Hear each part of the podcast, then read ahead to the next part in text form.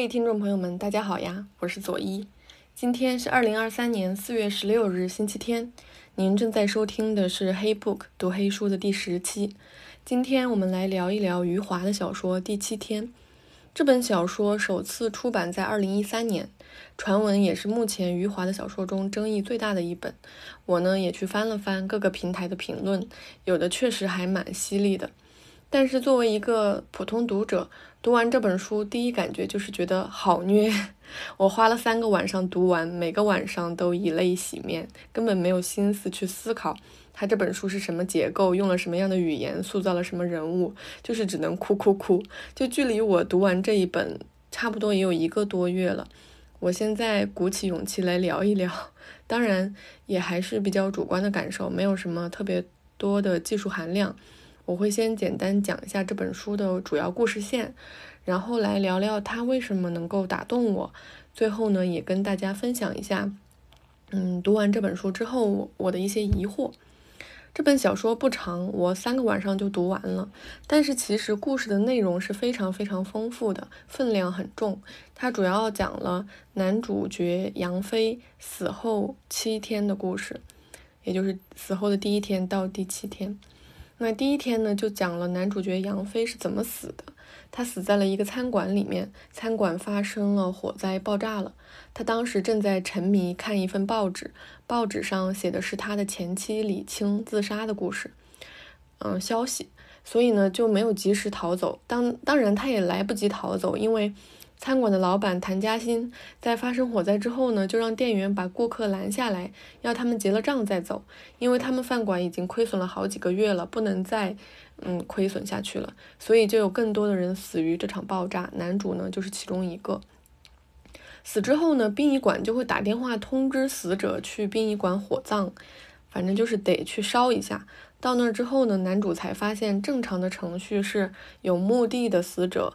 火化之后呢，就会前往安息之地，而没有墓地的死者只能四处飘荡，前往死无葬身之地。杨飞是一个人生活，他跟妻子早就离婚了，他的父亲也在一年之前离家出走失踪了，没有人帮他处理后事，于是他就开始了四处飘荡的生活。嗯，好像说生活也不太合适，毕竟他已经死了。Anyway，就是他开始了作为一个新死者的奇幻之旅吧。那第二天呢，就主要讲男主遇到了他的前妻李青。李青是杨飞的同事，长得漂亮又十分的聪明，身边到处都是倾慕她的男人。最后在众多追求者当中，他选择了杨飞，因为杨飞内敛害羞，就是连追她的勇气都没有，然后又感性、踏实、可靠，并且很关心他。他们结婚之后呢，就过着非常平淡的生活。有一次，李青出差，在飞机上遇到一个精英男，他们在事业上一拍即合，于是李青就和男主离婚，嫁给了这个精英男。后来他们的公司破产，男人就逃到了澳洲，李青呢就躺进浴缸里面自杀身亡了。他们死后再相逢，嗯，就是聊了几句，甚至还有产生了嗯一夜情。之后呢？李青有很多的朋友给他筹备了盛大的葬礼，于是呢，李青就告别了男主。第三天主要讲了男主的身世，嗯，具体回溯了他他是怎么长到现在这么大，然后又死掉的。他的母亲呢，在火车上，嗯，上厕所，然后把他生了下来，但是他母亲就以为简单上个厕所，没想到孩子就生下来，并且掉进了厕所里面，然后就掉到了那个火车的铁轨上。被扳道工杨金彪捡了回去。嗯，扳道工这个词可能有一些时代感。我查了一下，就是铁路上遇到人字形的岔路口，然后去更改火车行进道路的那个人。现在应该都是自动的了。杨金彪呢，当时非常的年轻，才二十一岁，也不知道怎么养孩子，他就把孩子从那个铁轨上捡了回去。他的同事李月珍夫妇正好也有新生儿，所以呢，李月珍。就帮忙给孩子喂奶。后来大一点了，杨金彪就天天背着孩子去铁路上上班。后来杨金彪也到了要成家的年纪，他就相了一个女朋友，但是女方不想要这个孩子，杨金彪就把杨飞带到一个小小镇上，然后把他扔在一所幼儿园的附近，就打算把他遗弃掉了。可是呢，回到家之后他就非常的后悔，然后就蹲在街边上哭。所以过了一个晚上，他就立刻又去把杨飞找了回来。从此呢，他就再没结过婚，含辛茹苦的把他抚养成人。第三天也讲了李月珍的死。那李月珍的死呢，就更加的离奇，因为他在买菜的路上发现了河里有飘着的死去的婴儿，他就告诉了报社。后来记者还有路人就陆陆续续发现了二十七个被丢在河里的死婴。但是呢，医生，嗯，医院的医生都不承认，都说这只是医疗垃圾。然后结果当晚，李月珍就死于一场突如其来的车祸。当然，这个是影射一些现实啦，嗯，也是那个实在的新闻里面可以找到的真实的事件。第四天讲了两个故事，出来了，呃，更多的人物。一个呢是一对情侣鼠妹和武超的故事，他们俩就过着非常艰辛的底层生活，做过理发店里的学徒，去饭馆里做过服务员，但是就一直摆脱不了贫穷。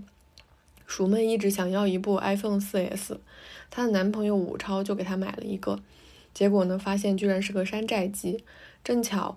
她男朋友回家奔丧去了，联系不上他，于是呢，鼠妹就在一栋大厦上假装自己要跳楼，引起大家的注意，希望这样她的男朋友就会注意到她。结果不小心脚滑了一下，就真的摔下来，然后死掉了。另一个是警察张刚和男扮女装卖淫的李姓男子的故事，就张刚抓住了这个男扮女装去卖淫的李姓男子，然后李姓男子出狱之后就把张刚杀了，因为张刚是个警察。张刚的父母就四处上访，希望能给他一个烈士的称号，但是就一时没有，一直就没有成功。于是呢，张刚就一直在死无葬身之地滞留，而这个李姓男子呢，就一一直陪着他，他们就变成了好朋友，就死后呢变成了好朋友，每天都在一起下棋。第五天又出来了更多的人物，有跟男主死在同一天的一对夫妇，也是男主当天要去做家教的那家人，他们死于拆迁，留下女儿孤身一人，还有因为受冤枉而被枪毙的人。同时在这一天，杨飞遇到了李月珍，李月珍就跟他讲了他父亲杨金彪是怎么失踪、怎么死的。原来杨金彪被确诊癌症之后，怕拖累儿子，就一个人离家出走了。他走回河畔街，也就是当年遗弃杨飞的地方。死在了公园里面。第六天呢，又讲回了情侣鼠妹和武超的故事，因为他们的朋友也死了，死于车祸。于是呢，这个朋友就带来了武超的消息，就说武超从老家奔丧回来之后，得知鼠妹自杀了，非常非常的痛心。他想给鼠妹买一块墓地，但是又没有钱，所以只能去卖了一个肾。有了墓地的鼠妹呢，就可以前往安息之地了。于是，在这一天，这个死无葬身之地就有一个重大的仪式，所有死者，所有的死者都去给鼠妹净身，用叶子去河里舀水洒在她身上，然后送她去安息之地了。第七天呢，男主返回殡仪馆，在那里找回了，找到了他的父亲杨金彪。原来他的父亲一直在殡仪馆当差，在那里当叫号员，等着有朝一日可以遇到自己的儿子。但是没想到杨飞死于爆炸。就是他的鼻子、眼睛都变形了，而杨金彪因为死了一年多，尸体也已经腐烂，变成了白骨，所以当天他们其实见过面，但是都没有认出彼此来。在第七天，鼠妹的男朋友也来了，他因为卖肾而感染死亡，但是却正好与鼠妹错过了，因为鼠妹已经前往了安息之地。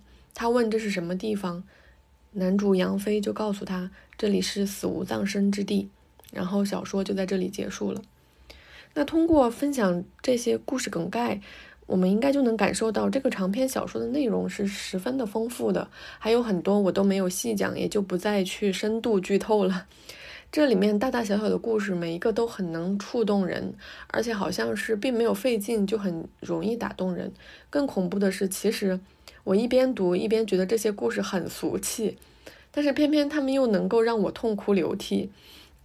现在我反思来看，就觉得这些故事之所以能够触动我，可能是死后的那一部分把所有的故事都完美化了，可以，嗯，可是呢，一想到这种完美是靠死亡完成的，我就悲伤的不能自已。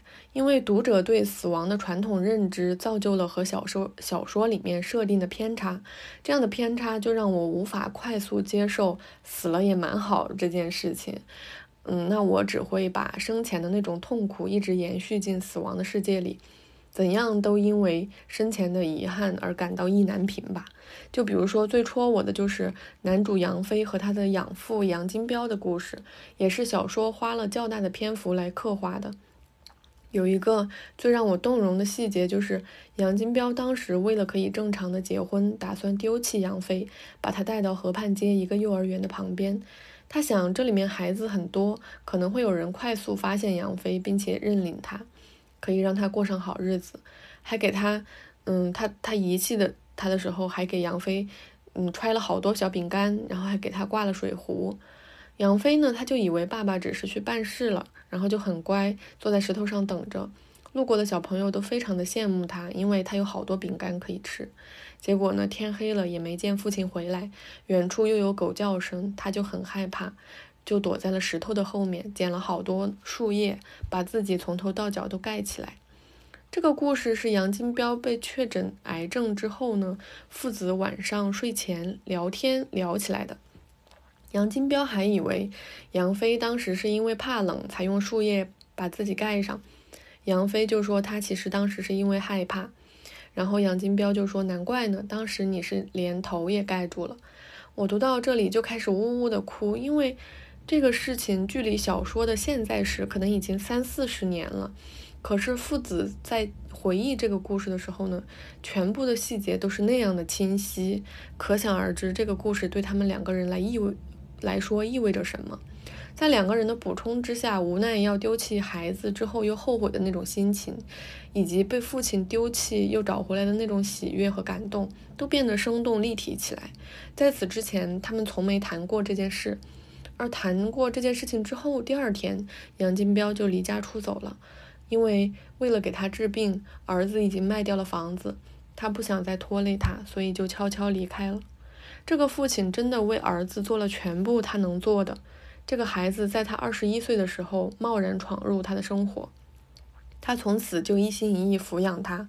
后来杨飞的亲生母亲来找他，杨金彪非常的开心，他取出了所有的积蓄，也就才三千块钱，想给儿子买一套体面的衣服，带他去见他的亲生母亲。得知儿子的亲生父亲还是一个公职人员，就很开心。嗯，当生母想带他。儿子回北方的家的时候呢，杨金彪也欣然同意了。虽然很不舍得，但是他一直想为了儿子的前途，还是把儿子给送走了。那杨飞这边呢，一切都来得非常的迅速，他很懵的就回到了亲生父亲那边。但是回去才发现，他没有一个属于自己的房间，支了一个临时的床铺在客厅睡。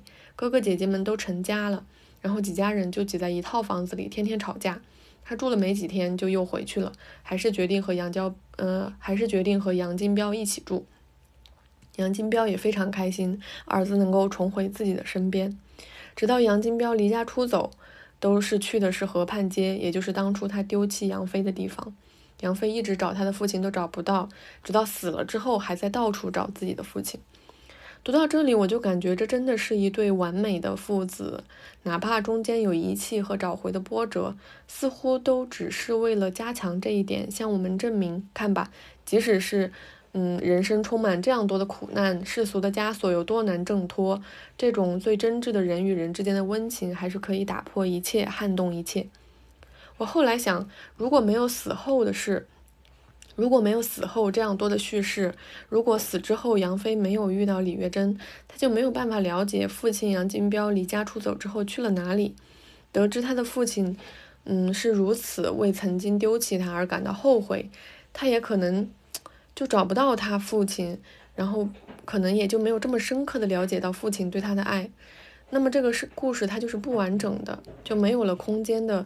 嗯，就没有那样足够的空间去反复给我发刀子。也就是说，这种死亡叙事，一方面它好像是一面镜子，和生前的世界形成了对照，有些东西是重复的，甚至感受不到什么区别。除了大家在这里纷纷烂掉肉身，化成白骨之外，所有人的性格、情绪似乎都没有什么变化。那变化的是什么呢？除了杨飞和他的父亲，其他人的变化更多的是一种人物关系的变化。比如生前的仇敌在死后变成了好友，生前的怨侣在死后成为死后世界的佳话，还制造出全文最浪漫的走向安息之地的盛典。这样的镜面对照之下，我们会轻易产生一种错觉，感觉死了真好。对比余华的《活着》里面，呃，小人物对痛苦的忍受，还不如死了，一死泯恩仇，一死断欲念，来到这死无葬身之地，得到永生。而另一方面，死无葬身之地其实就是一个乌托邦。嗯，如果要安息，还需要坟墓，而且坟墓还是非常贵的。原文里写非常，嗯，原文里有非常详细的写，嗯，大家感慨现在的墓地比房子还要贵，地段偏远又拥挤不堪的墓园里，一平米的墓地竟然要价三万元，而且只有二十五年的产权，房价虽贵，好好歹还有七十年的产权呢。那也就是说，二十五年之后，嗯，如果家里人没有办法为墓地续费的话，这些死者的骨灰就只能被挖出去，拿去做化肥。但是死无葬身之地不一样，这里全都是没有坟墓的死者，他们在这里自由自在，不受任何城市规则的限制。比如饭店老板死后也可以在这里开饭店，这里面没有审查，也没有官员天天来吃白食。他们服务大众，点菜也不用付钱，就像是无实物表演那种，得到的只有这个过程当中所有的快乐。他们有燃不尽的篝火和无数个快乐的舞会。杨飞初次来到篝火旁的时候是这样写的。我们围坐在篝火旁，宽广的沉默里暗暗涌动千言万语，那是很多的卑微人生在自我诉说。每一个在那个离去的世界里，都有着不愿回首的辛酸事，每一个都在都是那里的孤苦伶仃者。我们自己悼念自己，聚集到一起。可是当我们围坐在绿色的篝火四周之时，我们不再孤苦伶仃。没有说话，没有动作，只有无声的相视而笑。我们坐在静默里，不是为了别的什么，只是为了感受我们不是一个，而是一群。在这个乌托邦里面，所有生前的遗憾和未完的故事，都或早或晚迎来了期盼之中的结局。但是这个圆满的过程，它其实是用无数个死去的人带来的彼岸世界的信息慢慢构成的。当死者够多，信息越多，这个故事就更立体。乌托邦是建立在众多死亡之上的，它好像慢慢在揭露一个更加底层的真相，那就是死无葬身之地是所有绝望的小人物最最后的避难所。他们在人世间已经连活下去的机会都没有了，甚至也无法按照正常的流程前往安息之地，最后游荡到这里，建立了一个这样美好的地方。如果不能生而平等的话，那是不是至少可以死而平等？就像原文里面最后一句话，那里树叶会向你招手，石头会向你微笑，河水会向你问候。那里没有贫贱，也没有富贵，没有悲伤，也没有疼痛，没有仇，也没有恨。那里人人死而平等。除了故事上的完美化。嗯，余华的叙事语气其实本身我觉得并没有那么温情，甚至可以说带有相当多的戏谑的成分。比如杨金彪在死前去了河畔街，但是那里一切都变了，也没有河，也没有草，全都被改建了。他在公园里发现了一块大石头，感觉很像当年杨飞坐着的那一块，于是就躺在那里等待死亡的到来。可是他被公园里的乞丐盯上了。乞丐看中了他整齐干净的铁路工人制服，就把他的衣服脱了下来抢走了，给杨金彪换上了自己的乞丐服。读到这里，我就觉得天呐，余华你是真的够狠！谁都不知道那块石头是不是当初的那一块。迅速变迁的物理世界，就是能够迅速让人产生对确对记忆的不确定性。就我们的传统里面，我们经常用石头来形容不变的情感，比如磐石无转移，比如海枯石烂等等。好像从这些客观的物件中，我们习惯性的可以找到情感和记忆的证明。但是在第七天里面，客观世界是快速变迁的，相当一部分人在这个快速发展的世界里得到的不是福利，而是更加窘迫的生活，甚至群体性的丢失了可以证明记忆的外物。杨金彪一直都是非常体面的人，他任何时候都会收拾得干净整洁，穿一身铁路工人制服去赴死，也是他对尊严的看重。结果呢，现实根本不会在意他的尊严，而是让一个乞丐在他还剩最后一口气的时候剥夺他仅剩的这一切。生活没有给这些人留下任何情面，我以为的绝望的谷底，有的时候它可能只是将将开始。这虽然是十年前的小说，但是拿到今天也依然足够燃起我内心的悲怆。我们不是每一天都在被逼着去遗忘真相吗？很多人认为这部小说的最大败笔是引用了大量的新闻事实，而让小说的结构混乱、文学性偏低。我反而觉得这正是这本书能够打动我的地方。最可怕的故事说明是，本故事根据真实事件改编。小说里面众多的故事都可以溯源到当时真正的新闻，这才是最戏剧性的地方。这些悲苦让你。这些悲苦到让你怀疑其真实性的故事，确实就是真切发生的。还要还有比这个更加悲剧的吗？当然了，我对这个小说也存在了很多疑问。就比如说这里面男女关系的讨论，真的非常非常的老套。比如男主角杨飞和前妻李青的婚姻，嗯，男主呢就是一个除除了懦弱之外没有任何缺点的男人。他极具同情心，极度的宽容，甚至带着文人的那种悲悯之心，在离婚之后仍然爱着前妻，如此深情，如此纯洁。相比之下呢，妻子李青的选择就显得虚荣做作，让人觉得他在自作自受了。同样的，占据了很大篇幅的鼠妹和她的和她的男朋友武超，怎么看都觉得女方是那个丧心病狂、一言不合做大死的人，为了。赚钱，她想去做坐台小姐，也因此遭到了男朋友武超的强烈反对，还第一次动手打了她。就感觉你读到这里，还是觉得天哪，一个女人的贞操，还是能够让嗯她的她的男人激起这种愤怒。完了之后呢，这一段关系，这一段描述，似乎在小说里，并不是一个嗯。嗯，不正常的东西，就好像好像还在歌颂男人要，嗯，男人可以忍受女人的一切，但是唯独不能忍受，嗯，他的女人丧失了贞操，就觉得，哦，这样的叙事真的是让人确实感觉到，嗯，已经很古老了，就是，可能确实是二零一三年十年前的小说了吧。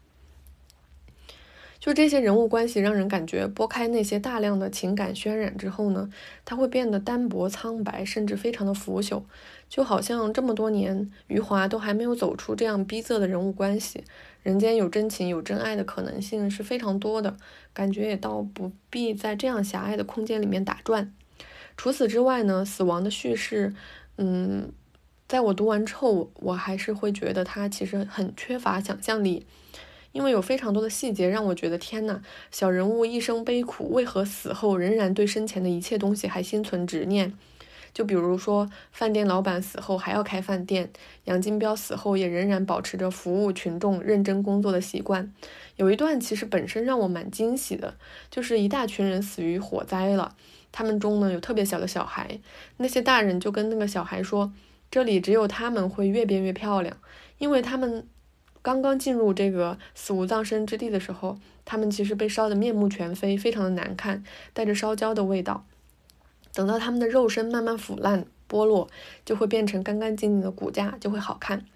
第一次读的时候，我觉得蛮有意思的。他们非常不幸被烧死之后，还被新闻掩盖了事实，但是来到这里却成了唯一一个拥有变美权利的群体。可是再读一遍之后，我一下子就非常的疑惑，为什么我们死后？还要有大众审美啊！我不懂，就好像，嗯，鼠妹前往安息之地之前，大家纷纷都来给她净身，舀来泉水给她净化，还有人把她宽大的牛仔裤给她做成了裙子，说她穿上了之后非常像个新娘。就是，嗯，要追求仪式感，我都明白，但是最后裙子像婚纱这样的比喻，真的让我感受不到任何的美感。拜托，这都已经死了，这都要去安息了，还要想着结婚，是不是路走的太窄了？就是我老觉得，嗯，既然要创造乌托邦，可否就彻底放开想象力？不过呢，我后来也释怀了，就是我可能帮助余华做到了自洽吧。就是或许作者的本意也根本不是要去建立这样一个奇绝的乌托邦吧，他也没想着说要让所有人都认为死了更好，他也不是这个意思，他可能只不过就是用了死亡做引子。然后延续他一直以来的苦难叙事，向我们更加残忍的揭露了一个，就是非常残忍的真相，那就是最后的退路或许就只剩下死亡了。好了，我今天就聊这么多了。各位听众朋友们，喜欢《第七天》这本小说吗？你又是喜欢它的什么呢？欢迎在评论区与我互动哦。然后今天应该也比较晚了，所以我就一次性录完了，中间很多卡壳，也请大家多多见谅。下一期呢，我将聊聊美国神经外科医生保罗·卡拉尼什的自传小说《当呼吸化为空气》。下周末我们不见不散。